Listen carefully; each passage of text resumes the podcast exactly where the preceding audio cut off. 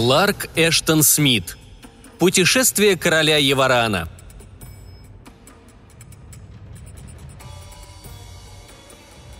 Корона королей Юстаима была сделана из самых редких материалов, которые только можно достать. Волшебное могильное золото обруча было добыто из огромного метеора, который упал на южном острове Центром, смертоносным землетрясением встряхнув тот от берега до берега. Это золото было тяжелее и ярче, чем любое золото из недр земли. Цвет его менялся от пламенно-красного до желтого в цвет молодой луны. Корону украшали 13 драгоценных камней, каждый из которых считался уникальным сам по себе – Драгоценные камни вызывали удивление, а внешне этот звездный обруч со странными беспокойными огнями сверкал ужасно, как глаза в глазницах. Но самым замечательным было чучело птицы газолбы, которая, собственно, и формировала структуру короны, зацепившись стальными когтями за обруч чуть выше бровей того, кто носил корону. Птица выседала по-царски, раскинув великолепное оперение из зеленых, фиолетовых и ярко-красных перьев – ее клюв имел оттенок темно-красной меди. Глаза походили на маленькие темные гранаты в гранях драгоценного серебра. Семь кружевных миниатюрных игл торчали из эбонитовой головы, а белый хвост не спадал сзади, с обруча короны, подобно лучам белого солнца. Последнюю газолбу, согласно рассказам моряков, убили на почти легендарном острове Сатар, далеко на востоке Затика. Девять поколений взирало на корону Юстаима – Короли рассматривали ее как священную эмблему их благосостояния и как талисман, неотделимый от королевской власти, чья потеря будет сопровождаться серьезным бедствием. Еваран, сын Карпума, был девятым королем, унаследовавшим эту корону. Он гордо носил ее в течение двух лет и десяти месяцев после смерти Карпума от неумеренного потребления фаршированных угрей и студней из яиц саламандры – во время всех государственных церемоний, на утренних приемах и ежедневных публичных аудиенциях в суде корона сверкала на голове молодого короля, придавая ему невероятное величие в глазах подданных. Также она отлично скрывала обидную раннюю плешивость короля. Все случилось осенью третьего года правления Еварана. Король поднялся из-за стола после завтрака из 12 перемен блюд и 12 вин – и отправился, согласно традиции, в зал правосудия, который занимал целое крыло его дворца в городе Арамаам, творение из многоцветного мрамора, взиравшего с цветущих холмов на слегка колеблющиеся воды Лазурного Восточного океана. Хорошо подкрепившись завтраком, Еваран чувствовал себя готовым распутать большинство запутанных клубков пряжи законности и преступлений, приговорить к скорому наказанию всех преступников – Около него, по правую руку от его трона, вырезанного из слоновой кости в форме гигантского кракена, облокотясь на булаву со свинцовым наконечником тверже железа, стоял палач. Очень часто прямо возле трона он крошил этой булавой кости преступников, стараясь, чтобы их черепа были раздроблены у ног короля на полу, усыпанным черным песком – а по левую руку от трона стоял профессиональный палач-мучитель, беспрестанно занимающийся винтами и шкивами внушающих страх инструментов пытки.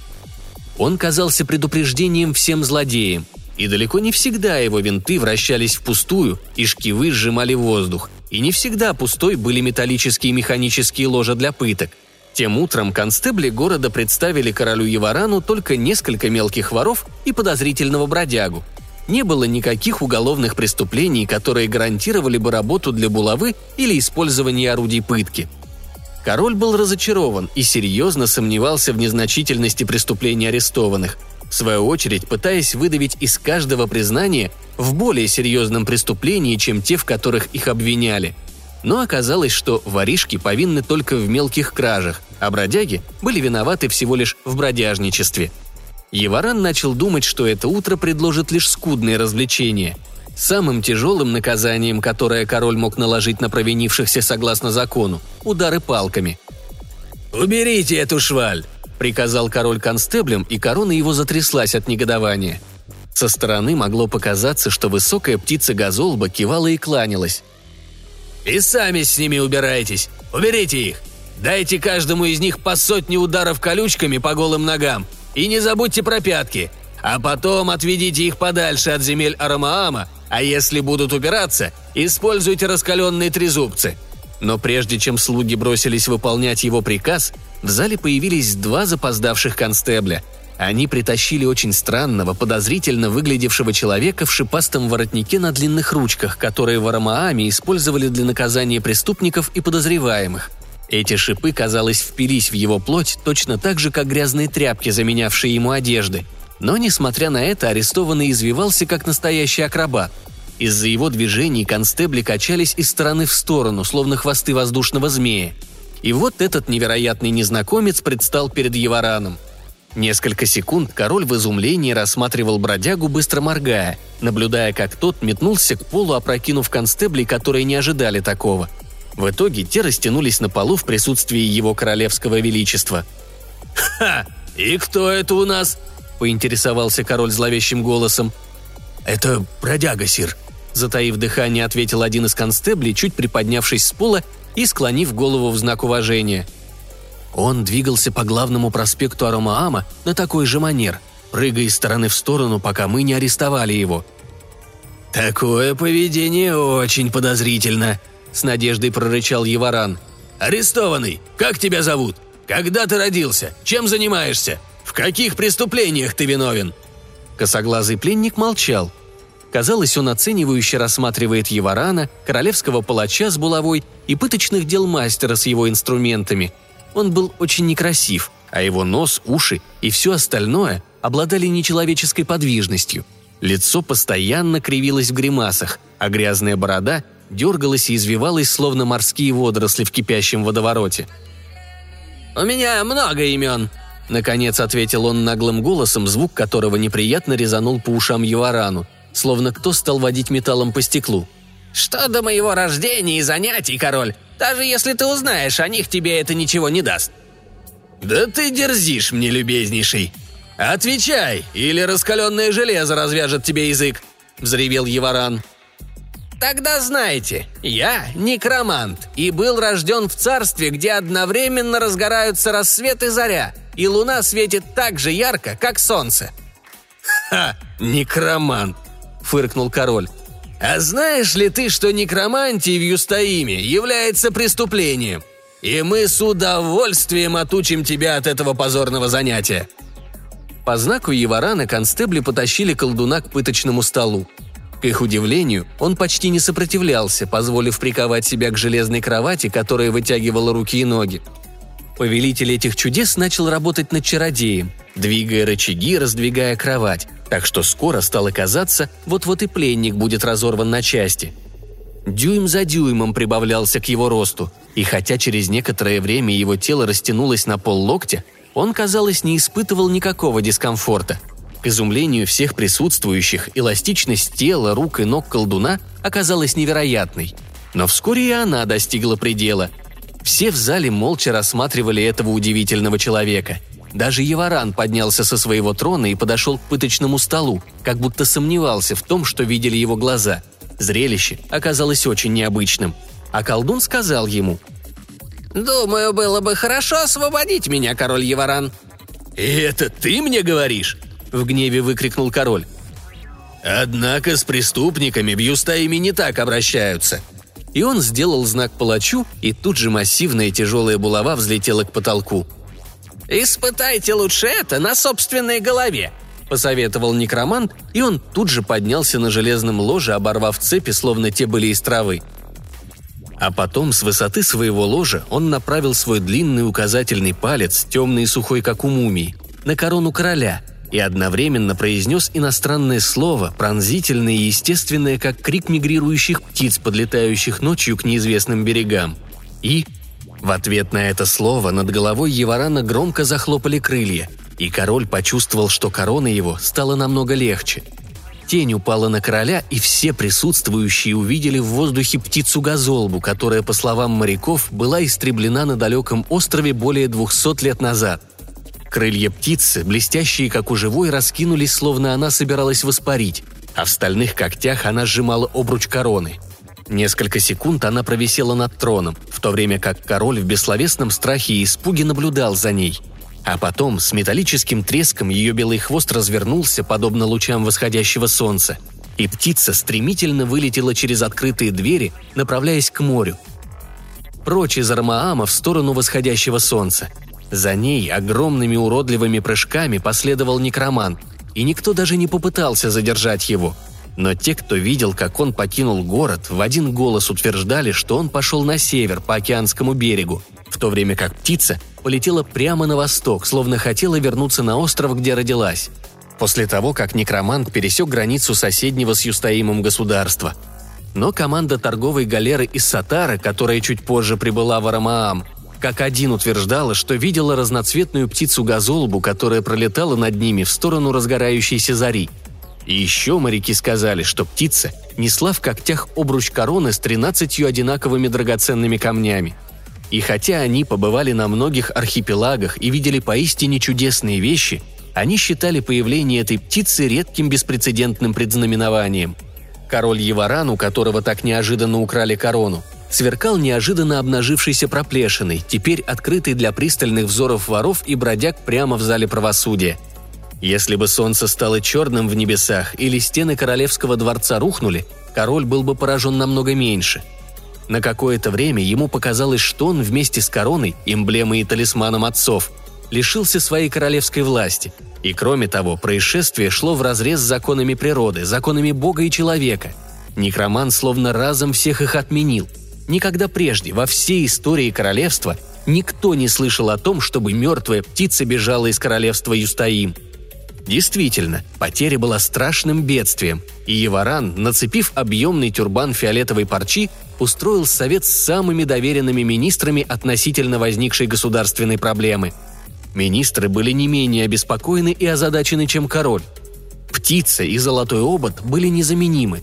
Но если слухи об этом расползутся по Юстаиму, среди людей начнутся брожения и беспорядки – Некоторые станут плести заговоры против Еварана, говоря, что никакой человек не может быть законным правителем этой страны без короны с газолбой. Тогда, согласно традиции королей, как положено во время национального кризиса, Еваран отправился в храм, в котором обитал бог Геол, бог, живущий на земле, главное божество Армаама. Один с непокрытой головой и босиком, в соответствии с архиерейским законом, он вошел в тусклое святилище, где находился образ Пузатого, словно вылепленного из коричневого в цвет земли фаянса Геола, вечно сидящего, словно откинувшегося на спину, освещенного через многочисленные дыры в потолке храма. И упав в пыль, которая собралась вокруг идола за многие годы, король воздал дань уважения Геолу. Он умолял Оракула просветить и направить его – Через какое-то время голос, исходящий из пупа бога и больше напоминающий подземный грохот, стал членораздельным, и Оракул сказал королю Еварану «Иди вперед, ищи Газолбу на тех островах, что нежатся в лучах восточного солнца. Там, король, на далеких побережьях рассвета, ты снова увидишь живую птицу, которая является символом и благосостоянием твоей династии – и там, собственной рукой, ты должен будешь убить ее». Еваран успокоился, услышав слова Оракула, так как предсказания того считали безошибочными. Королю казалось, что Оракул простыми словами сказал ему, что он должен отправиться за потерянной короной Юстаима, которую унесла возвращенная к жизни птица. Возвращаясь в королевский дворец, он послал за капитанами самых больших и грозных кораблей, которые стояли на якоре в спокойной гавани Арамаама – и приказал, чтобы они быстро подготовились к долгому путешествию на восток к архипелагам восходящего солнца. Когда все было готово, король Еваран поднялся на борт флагманского судна флота. Высокая квадрирема с веслами древесины казуарина и парусами крепкой ткани из бессуса, окрашенного в желтовато-пурпурный, с длинным знаменем на вершине мачты с вышитой птицей газолбой в ее естественных цветах на поле небесного кобальта – Гребцы и моряки квадриремы были могучими неграми с севера, а солдаты, поднявшиеся на борт, жестокими наемниками из Ксилака с запада. Кроме того, король взял на борт своих любовниц, шутов и других придворных, так же как достаточный запас ликеров и редких вин, чтобы в течение рейса не испытывать недостатка ни в чем. И помня пророчество Геола, король вооружился длинным луком и колчаном, заполненным стрелами, оперенными перьями попугаев – еще он прихватил прощу из кожи льва и духовую трубку черного бамбука, которая стреляла крошечными отравленными дротиками.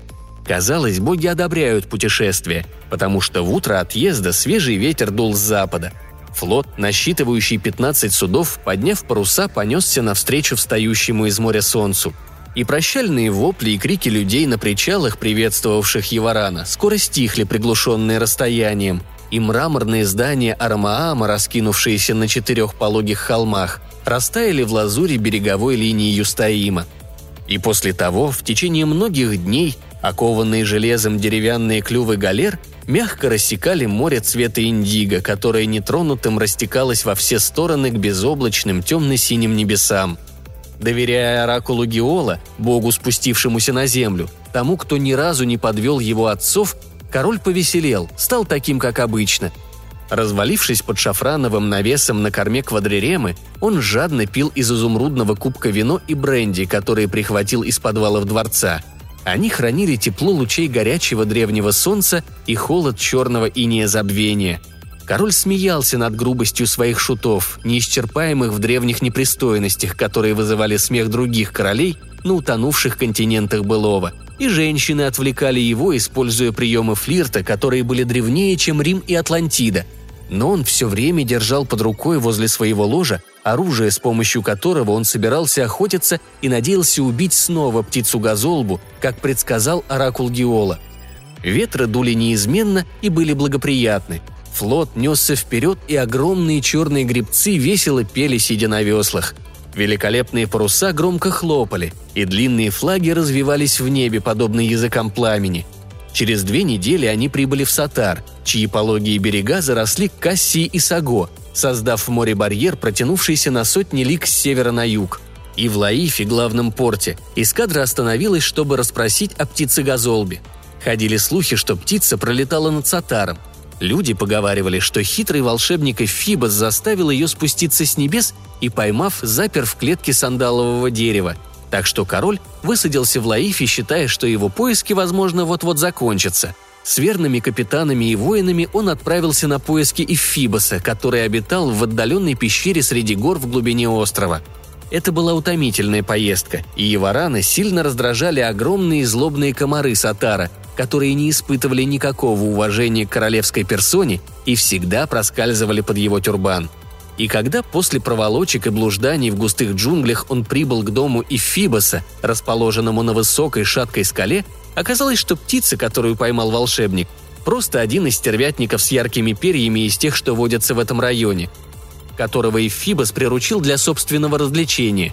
Так что король вернулся в Лаив, отклонив грубое приглашение волшебника, который хотел показать королю необычные фокусы, которым он обучил стервятника.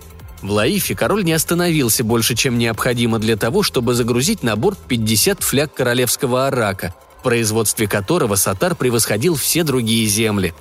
Тогда, двигаясь вдоль южных утесов и мысов, вокруг которых в непомерно глубоких пещерах необыкновенно ревело море, суда Еварана покинули Сатар и оставили позади Тоск, чьи обитатели были более сродни обезьянам или мурам, чем людям. Еваран попробовал поинтересоваться у них относительно газолбы, но в ответ услышал лишь болтовню обезьян.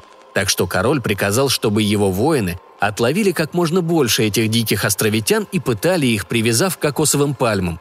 И воины целый день преследовали ловких обитателей Тоска среди деревьев и валунов, которых на острове было полным-полно, но так ни одного и не поймали. Так что королю пришлось удовольствоваться, отдав палачам нескольких воинов, приказав казнить их за неудачу. Потом флот Еварана приплыл к семи атоллам Юамато, чьи жители были главным образом каннибалы – Обычно суда Юстаима не плавали так далеко на восток, а теперь они вошли в Алазианское море и приблизились к землям, считающимся мифическими, которые нанесли на карты, руководствуясь лишь рассказами. Было бы довольно скучно полностью пересказывать все подробности путешествия Еварана и его капитанов на Зарю. Миновав архипелаг Юаматот, они не раз сталкивались с удивительными явлениями и чудесами, но нигде не смогли найти ни одного пирога Золбы – Однако странные обитатели тех островов никогда раньше не видели волшебной птицы. Тем не менее, король видел множество стай неизвестных огнекрылых птиц, которые пролетали между галерами, перелетая с острова на остров. Часто высаживаясь на острова, король охотился с помощью лука на небольших попугайчиков, лерохвостов и алуш, или стрелял из духовой трубки по золотистым кокоду. на безлюдных берегах он гонялся за Дронтом и Денорнисом. И однажды в море, среди высоких, как столбы бесплотных скал, на флот напали могучие грифоны. Они пикировали вниз со скал, на которых были устроены их гнезда. В полуденном солнечном свете их крылья сияли так, словно перья были выкованы из меди и звенели, словно металлические щиты во время битвы. Свирепых и неуступчивых грифонов с трудом отогнали с помощью валунов, которые швыряли катапульты судов – Флот Еварана двигался на восток, где в небе было множество самых разных птиц. Однако на закате четвертой луны, взошедшей с тех пор, как они покинули Армаам, суда приблизились к безымянному острову, берега которого поднимались из воды утесами голого черного базальта, у подножия которых море яростно ревело. Над этим островом не реяли птицы.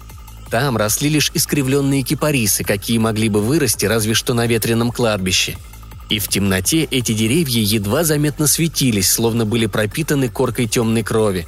Неподалеку, в утесах, путешественники обнаружили странный карниз с колоннами, похожие на покинутое жилье троглодитов, но, судя по всему, недоступное людям.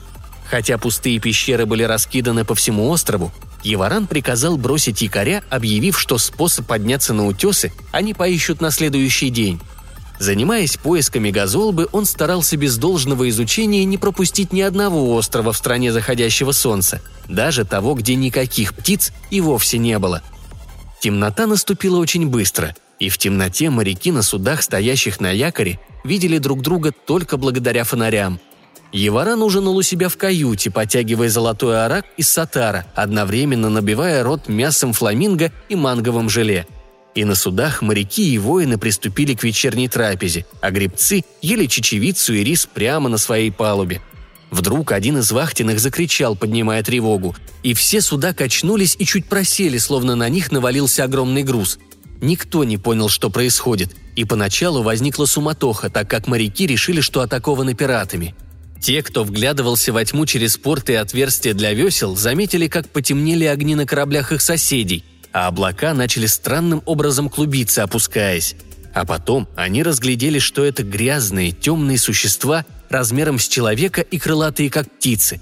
Твари стали во множестве цепляться за весла, садиться на палубы, оснастку и мачты. Казалось, эти существа вели ночной образ жизни и летали, как летучие мыши.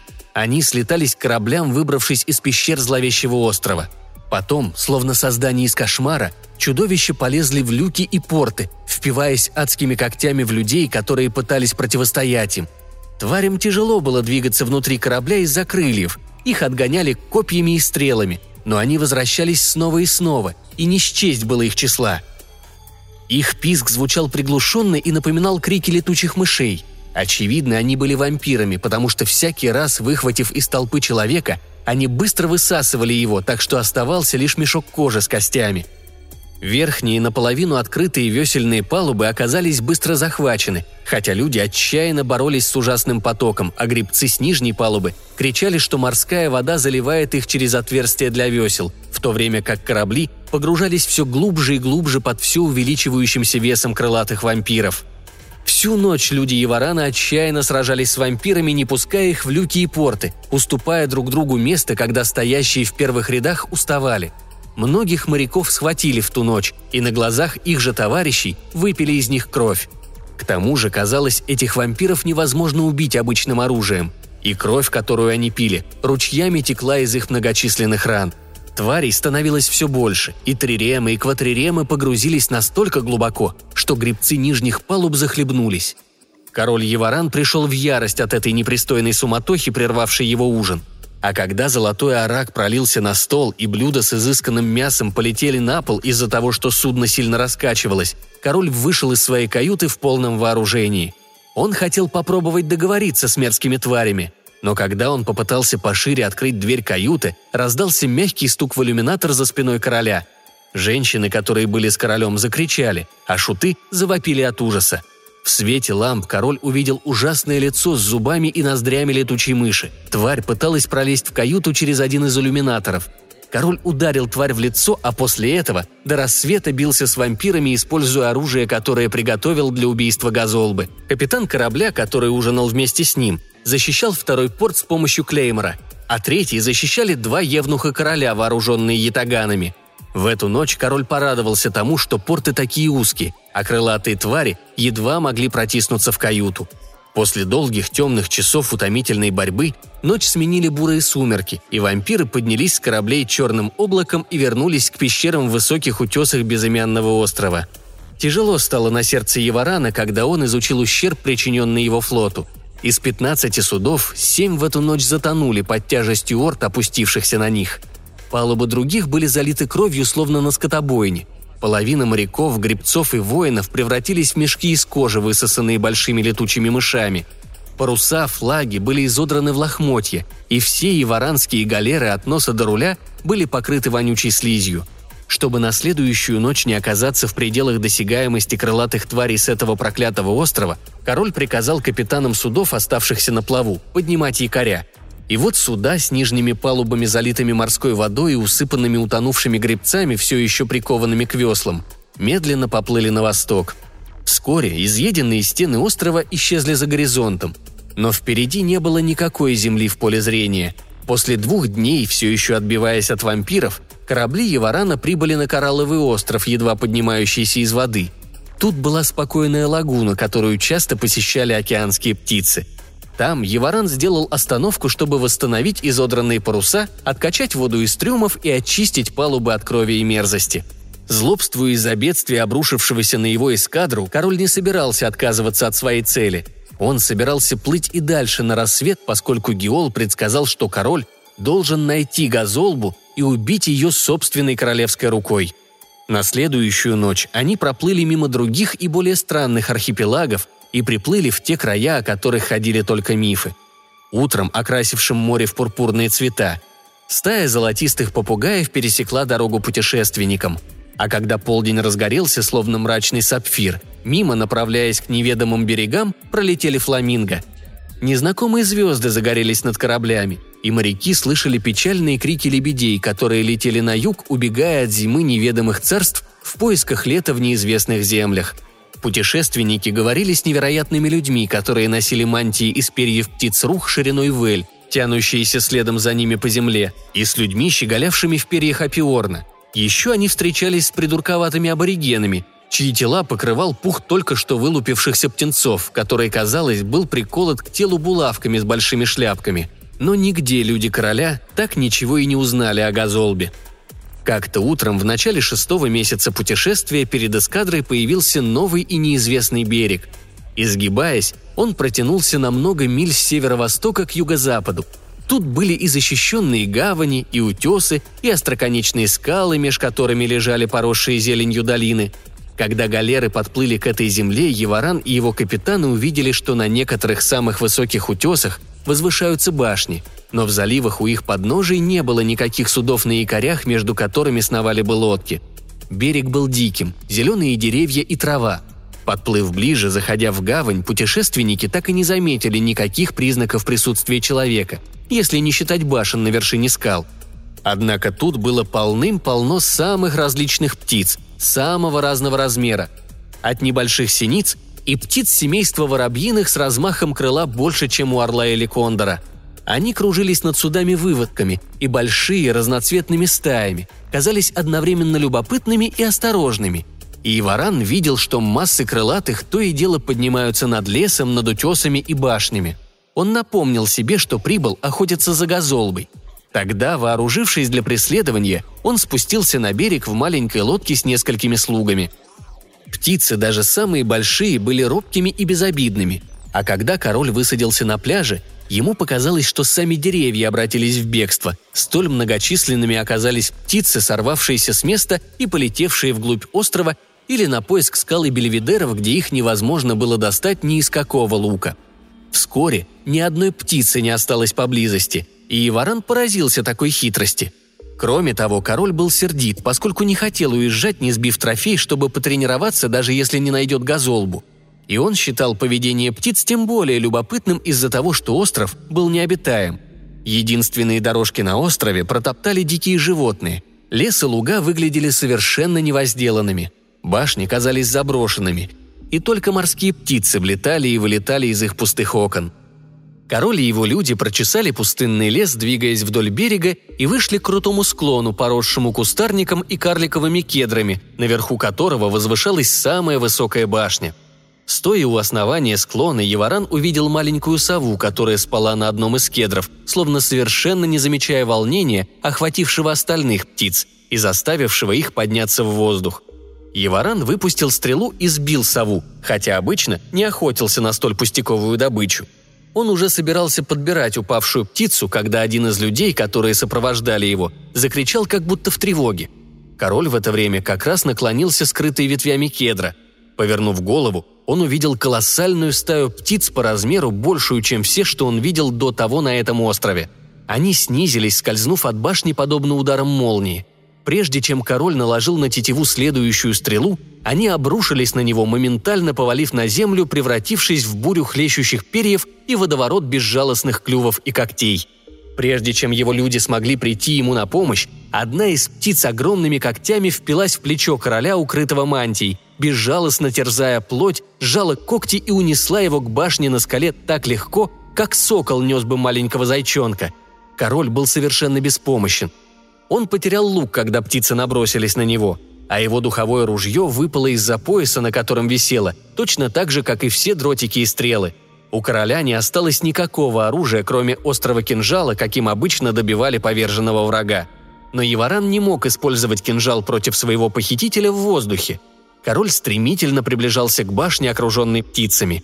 Те летали возле короля и вопили, словно высмеивали его, пока он окончательно не оглох от их криков – и волна тошноты накатила на него из-за высоты, на которую его подняли, и того, как это случилось. Едва сдерживая головокружение, он увидел, как мимо проплывают стены башни с широкими, подобными дверям окнами. И тогда он начал блевать. Его пронесли через одно из окон и грубо швырнули на пол высокой и просторной палаты. Он растянулся в полный рост лицом вниз, обмакнувшись в собственную рвоту. Он не видел, что его окружает. Потом, оправившись, он с трудом сел и увидел перед собой на своего рода возвышении огромного окуня из красного золота и желтой слоновой кости, вырезанного в форме нового полумесяца, выгибающегося вверх. Окунь был укреплен между колоннами черной яшмы, испещренный вкраплениями, напоминающими капли крови. На этом окуне сидела самая большая и необыкновенная птица. Она уставилась на Еварана с мрачным, ужасным, строгим выражением и когда зрение императора прояснилось, он понял, что накажет своих стражей за нерасторопность. Оперение птицы было ярко-фиолетовым, а ее клюв походил на огромную кирку из бледной бронзы, которая становилась более темной и зеленоватой к кончику. Птица сжимала окуня железными когтями, более длинными, чем пальцы воина. Ее голову украшали иглы бирюзово-синего и янтарно-желтого цвета, подобно короне, а на длинном неоперенном горле, грубом, как кожа дракона, она носила необычное ожерелье, составленное из человеческих голов и голов различных хищников, вроде ласки, дикого кота, горностая и лисы. Все они были уменьшены до одного размера и выглядели не больше земляных орехов. Еваран испугался, увидев эту птицу, и его тревога не стала меньше, когда он увидел, что много других птиц меньшего размера сидят в палате на менее дорогих и более мелких окунях, как гранды могли бы сидеть в присутствии своего суверена – а позади Еварана, словно стража, стояла та самая птица, что принесла короля в башню и ее товарищи. А потом, испугав короля еще больше, огромная птица с фиолетовыми крыльями обратилась к нему с человеческой речью. Птица сказала ему резким, но высокопарным и величественным голосом. «Слишком смело, отброс рода человеческого. Ты вторгся в мир Арнавы, на остров, который является священным для птиц. Что бы ты знал, я – монарх всех птиц, которые летают, ходят, ковыляют или плавают на земле. А Арнава – моя столица. Истина же в том, что правосудие должно восторжествовать. Я осужу тебя за твое преступление. Но если тебе есть что сказать в свою защиту, я выслушаю тебя. Я выслушал бы даже земных паразитов, чтобы никто не смог бы обвинить меня в несправедливости или тирании.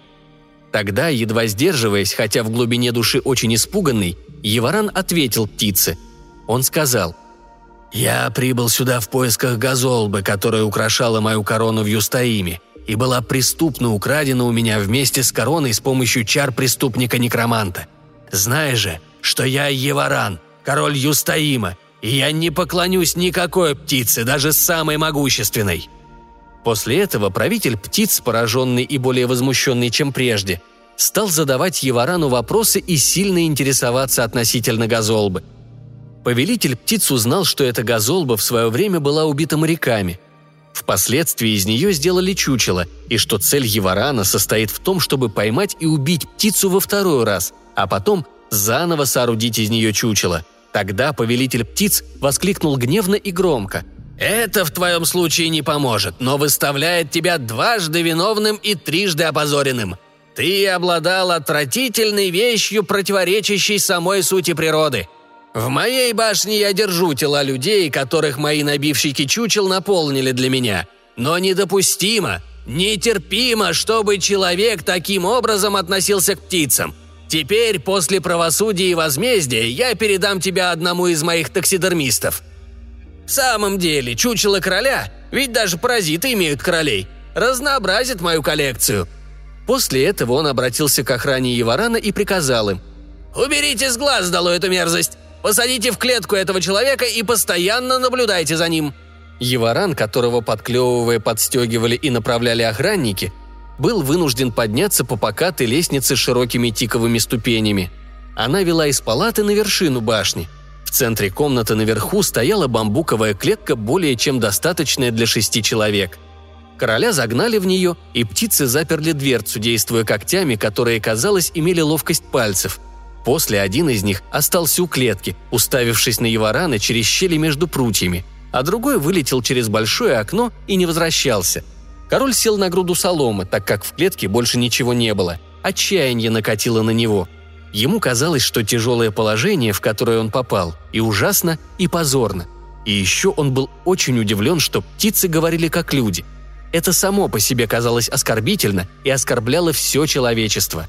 И еще столь же оскорбительным Еваран счел то, что птица живет как государь, окруженная слугами, готовыми выполнить любое ее желание, в великолепии, обладая властью короля. Обдумывая подобное безбожное положение вещей, Еваран ждал своей гибели в клетке, предназначенной для людей. Через некоторое время в глиняных сосудах ему принесли воду и зерно, но он не мог есть зерно. А позже, когда время подошло к полудню, он услышал крики людей и вопли птиц в башне. И перекрывал этот шум звон оружия и грохот валунов, падающих со скал. Так что Еваран знал, что его моряки и солдаты, видя, что его унесли и держат в башне, напали на нее, пытаясь его освободить. И еще был шум, переходивший в ужасный и зверский, крики смертельно раненых людей и мстительное карканье гарпий. Потом шум битвы и крики стали слабеть, и Еваран понял, что его люди не сумели захватить башню – Надежда угасла, умерла, растворившись в темном мраке отчаяния. Наступил полдень, солнце снизилось над морем, и его лучи коснулись Еварана, скользнув через западное окно и словно в насмешку окрасили прутья его клетки в золото. Теперь свет залил комнату, а после сгустились сумерки, сплетая словно паутину дрожащие фантомы из бледного воздуха. И между закатом и темнотой ночи вошла вечерняя охрана, чтобы освободить птицу, которая весь день охраняла пленного короля – Вновь прибывшая птица обладала ночным зрением. Ее глаза пылали желтыми огнями, и ростом она была с евараном, но была сложена совершенно по-другому. У этой птицы были крепкие ноги, как у курицы. Еваран взглянул в глаза птицы, которые горели, взирая на него. По мере того, как становилось все темнее, ее глаза разгорались. Едва ли король мог выдержать пристальный взгляд этой птицы. Но скоро поднялась луна, почти полная. Комнату залил серебристый цвет, и глаза птицы побледнели – и тогда Еваран задумал отчаянный план. Его тюремщики решили, что все его оружие потеряно, и позабыли удалить с его пояса мизерикорд. Длинный, обоюдоострый и острый, как игла кинжал. Украдкой сжав его рукоятку под мантией, король притворился, что ему стало плохо. Застонал, стал метаться в конвульсиях, ударяясь о прутье клетки. Когда король начал это представление, большая птица подобралась ближе, заинтересовавшись, пытаясь понять, что беспокоит короля – наклонила голову, напоминавшую голову совы, просунула ее между прутьями клетки. А король, симулируя сильные конвульсии, вытянул кинжал из ножен и резко ударил в вытянутое горло птицы. Сильное желание вернуться домой охватило короля, и орущая птица залила его кровью. Птица упала так шумно хлопая крыльями, что Иваран испугался, что от этого звука проснутся все обитатели башни. Но оказалось, что его опасения беспочвены. Ни одна птица не заглянула в палату. Скоро агония стража прекратилась, и он неподвижно застыл большой кучей взъерошенных перьев. Тогда король продолжил выполнять свой план и без особого труда снял задвижку широкой бамбуковой двери из прутьев.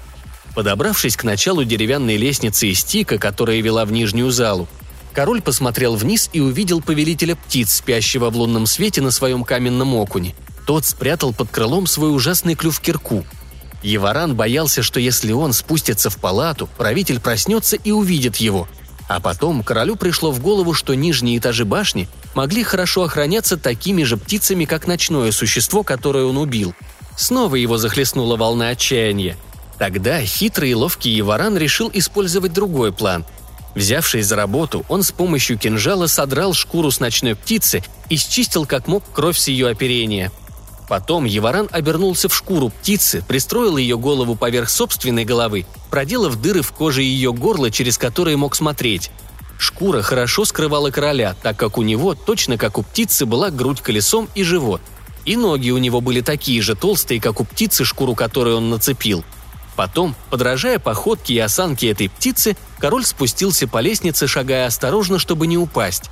Он старался не шуметь, чтобы повелитель птиц не проснулся и не заметил его обман.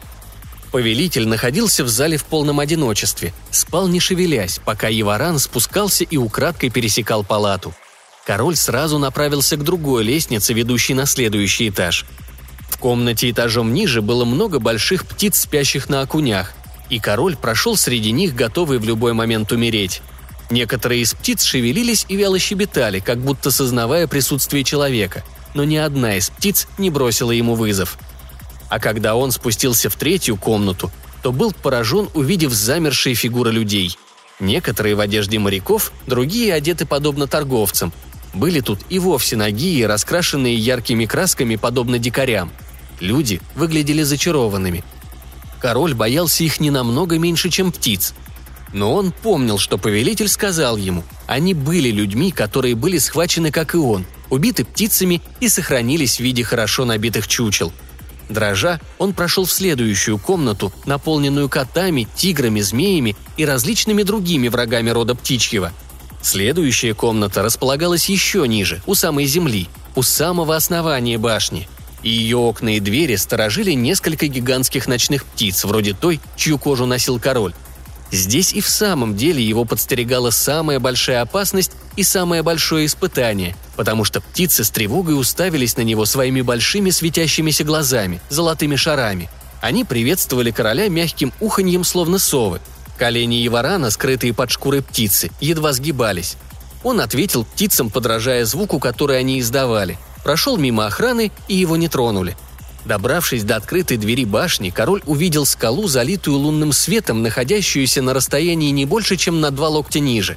Он прыгнул из дверного проема, как птица, а потом начал спускаться со скалы, перебираясь с выступа на выступ, пока не достиг начала того откоса, у основания которого он убил сову. Спуск оказался более легким, и вскоре король прибыл в лес возле гавани.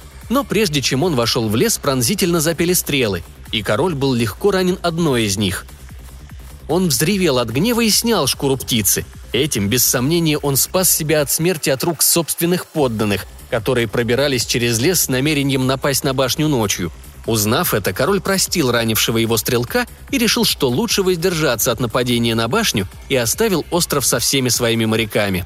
Вернувшись на свое флагманское судно, он приказал, чтобы все капитаны немедленно снялись с якоря и подняли паруса – Зная, насколько могущественный повелитель птиц, король опасался преследования. Он считал, что чем шире полоса моря ляжет между его судами и тем островом до рассвета, тем будет лучше. Так что, покинув спокойную гавань, они обогнули северо-восточный мыс и поплыли на восток навстречу Луне. Еваран, запершись в своей каюте, пировал, приказав накрыть разнообразный и богатый стол, чтобы забыть о том, чем кормили его в клетке – еще он выпил целый галлон пальмового вина и добавил целый кувшин светло-золотого арака сатара. На полпути между полночью и утром, когда остров Арнава остался далеко позади, рулевые судов заметили стену ибонитовых облаков, стремительно несущихся по небу. Воздух вибрировал от раскатов грома. И вот шторм настиг флот Еварана и обрушился на него, словно адский ураган, несущийся через мешанину беззвездного хаоса. В темноте суда потеряли друг друга. На рассвете квадрирема короля оказалась в полном одиночестве среди бурных волн и мечущихся облаков. Мачта корабля была сломана, так же, как и большая часть деревянных весел. Судно стало игрушкой для демонов бури – в течение трех дней и ночей в бурлящей тьме кипящего неба не было ни мерцания солнца, ни света звезд. Судно швыряло так, словно оно попало в поток, впадающий в безграничный залив за краем мира. Только на четвертый день облака немного разошлись, но все еще дувший ветер напоминал дыхание ада. И тогда, едва различимая сквозь брызги и пар, перед судном возникла земля.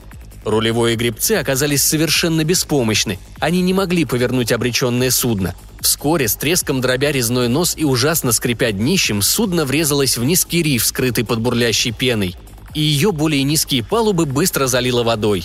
Судно начало тонуть. Его корма наклонялась все больше и больше, и вода пенилась вдоль фальшборта. Мрачным, усеянным скалами, суровым был берег за рифом, едва различимый через завесу пены яростного моря. Безжизненной казалась эта земля. Но прежде чем разрушенное судно ушло под воду, Еваран привязал себя веревками к пустому винному бочонку и бросился в море с палубы. И те из его людей, которые еще не утонули и не были унесены за борт тайфуном, стали прыгать в бушующее море следом за королем. Некоторые считали себя хорошими пловцами, другие цеплялись за бочки, за обломки рей или доски. Большую часть моряков затянуло в кипящие водовороты или до смерти разбило о камни. В итоге из всей команды судна выжил только один король. Его выбросило на берег, и он, хоть и наглотался горькой воды, все еще дышал. Едва не утонувший, без чувств, он лежал там, где прибой выбросил его на пляж. Скоро буря начала стихать, и большие волны стали много ниже. Облака приобрели жемчужный оттенок, и солнце, взошедшее над скалами, засияло над Евараном на безупречно голубом небе. И король, все еще ошеломленный грубыми ударами моря, услышал смутно, как будто во сне, крики неизвестной птицы – Тогда, открыв глаза, он увидел в небе птицу с широко раскинутыми крыльями. У нее были перья самых разных цветов. Король знал ее как газолбу. Снова прокричав резким и пронзительным голосом, напоминающим голос павлина, птица на мгновение зависла над ним в воздухе, а затем полетела вглубь острова, проскользнув через трещину среди скал. Забыв обо всех своих неприятностях и потере гордых военных галер, король поспешил отвязать себя от пустого бочонка – Борясь с головокружением, он последовал за птицей, и хотя он был теперь безоружен, ему казалось, что предсказание оракула Геола вот-вот исполнится. С надеждой он вооружился большой дубиной из сухого дерева и подобрал тяжелый камень на пляже, а потом продолжил преследование газолбы. За расселенной среди высоких и крутых скал он отыскал заброшенную долину со спокойными источниками, лесом экзотических деревьев и зарослями цветущих ароматных кустов – Здесь, скользя изумленным взглядом с ветви на ветку, он увидел множество птиц с безвкусным оперением газолбы. И среди них он не мог отличить ту птицу, которую преследовал, считая ее частью потерянной короны. Существование множества подобных птиц было выше его понимания, так как он и все его подданные думали, что птица на короне уникальная, единственная во всем мире, так же, как и другие части короны Юстаима. И тогда король понял, что его предки были обмануты моряками, которые убили птицу на отдаленном острове и поклялись, что она последняя из своего вида. Однако, хотя гнев и замешательство завладели Евараном, он помнил, что одна из птиц этой стаи все еще остается эмблемой и талисманом его королевства власти в Юстаиме, и из-за нее он отправился в путешествие к островам рассвета. Бросая палки и камни, он попробовал сбить одну из газолб. И всякий раз, когда он пытался подобраться к ним, птицы перелетали от дерева до дерева с неприятными криками – буря перьев, имперский блеск. И в один прекрасный миг, то ли хорошо прицелившись, то ли совершив удачный бросок, Еваран убил Газолбу. Когда же он пошел подобрать сбитую птицу, он увидел человека в плохо скроенных изодранных одеждах, вооруженного грубым луком и несущего на плече связку газолб, связанных вместе за ноги жесткой травой. И еще. Незнакомец носил вместо головного убора шкуру и перья тех же птиц. Он подошел к Еварану, крича что-то нечленораздельное через спутанную бороду. Король с удивлением уставился на него и, переполненный гневом, громко закричал. «Мерзкий раб! Как смел ты убивать птиц, которые священны для короля Юстаима?» И знаешь ли ты, что только короли могут носить головные уборы из оперения этих птиц? Я, король Еваран, заставлю тебя за это ответить!» Уставившись на Еварана, незнакомец смеялся долго и от души, как будто считал короля человеком, сказавшим нечто остроумное.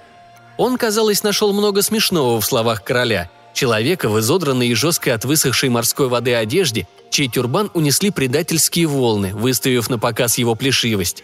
Отсмеявшись, незнакомец сказал. «В самом деле, это первая шутка, которую я услышал за девять лет. Так что ты должен простить мне мой смех. Вот уже девять лет, как я потерпел кораблекрушение на этом острове. А до этого я был морским капитаном родом с юго-запада и земли Юллатрой. Я единственный член команды с моего судна, который выжил и выбрался на берег. Все эти годы я не слышал речи другого человека, так как этот остров лежит в стороне от морских маршрутов. Тут кроме птиц никто не живет. А что касается твоих вопросов, с готовностью отвечу. Я убиваю этих птиц, чтобы не страдать от мук голода. На этом острове нет ничего съедобного, если не считать корней и ягод. Я ношу на голове шкуру и перья птицы, потому что мою феску унесло море, когда оно грубо выбросило меня на этот берег. К тому же я знать не знаю тех странных законов, о которых ты упоминал. А кроме того, твой королевский сан никого не волнует. Этот остров не принадлежит ни одному королевству. К тому же я намного сильнее и лучше вооружен. Поэтому советую тебе, король Еваран, так как ты убил птицу, возьми ее и иди со мной. Тогда, быть может, я смогу помочь тебе освежевать и поджарить эту птицу, поскольку я полагаю, что ты лучше знаком с изделиями кулинарного искусства, чем с практикой их приготовления». Выслушав незнакомца, гнев Еварана притух, подобно пламени, которое так и не разожгло костра. Теперь он ясно осознал тяжелое положение, в которое в конце концов попал, достигнув цели своего путешествия. И только сейчас он с горечью понял всю иронию, скрытую в предсказании оракула Геола – и король понял, что потерял свой военный флот, рассеянный среди таинственных островов и унесенный в неведомые моря. А потом он понял, что никогда больше не увидит мраморное здание Армаама, не будет жить в приятной роскоши, не будет вершить закон с помощью пыточных дел мастера и палача в зале правосудия, не будет носить корону с газолбой под аплодисменты его подданных. Так, лишившись цели в жизни, он отдался на волю судьбы. И тогда он ответил капитану – «В том, что ты говоришь, есть смысл. Веди!» Подобрав мертвую птицу, Еваран и капитан, которого звали Нас Обамар, направились к пещере в скалистом склоне холма, который Нас Обамар выбрал для своего жительства. Там капитан развел огонь из сухих кедровых ветвей и показал королю, как ощипать птицу и поджарить ее, медленно поворачивая на вертеле из зеленой ветки камфорового дерева – и варан, голодный, нашел мясо газолбы вполне съедобным, хотя несколько постным и чересчур ароматным. После того, как они поели, нас Абамар принес из глубины пещеры грубую глиняную флягу с вином, которое делал из ягод. Он и Иваран пили из фляги по очереди. Потом они рассказали друг другу о своих приключениях и забыли о грубости и своем тяжелом положении. Так они и жили на острове Газол, убивая и поедая птиц, когда испытывали голод – Иногда для разнообразия они убивали и ели других птиц, которые редко встречались на острове, хотя их было достаточно и в Юстаиме, и в Юлатрое. И король Еваран сделал себе головной убор из шкуры и перьев газолба, точно такой же, как у Наза Абамара. Так они и прожили до конца своих дней –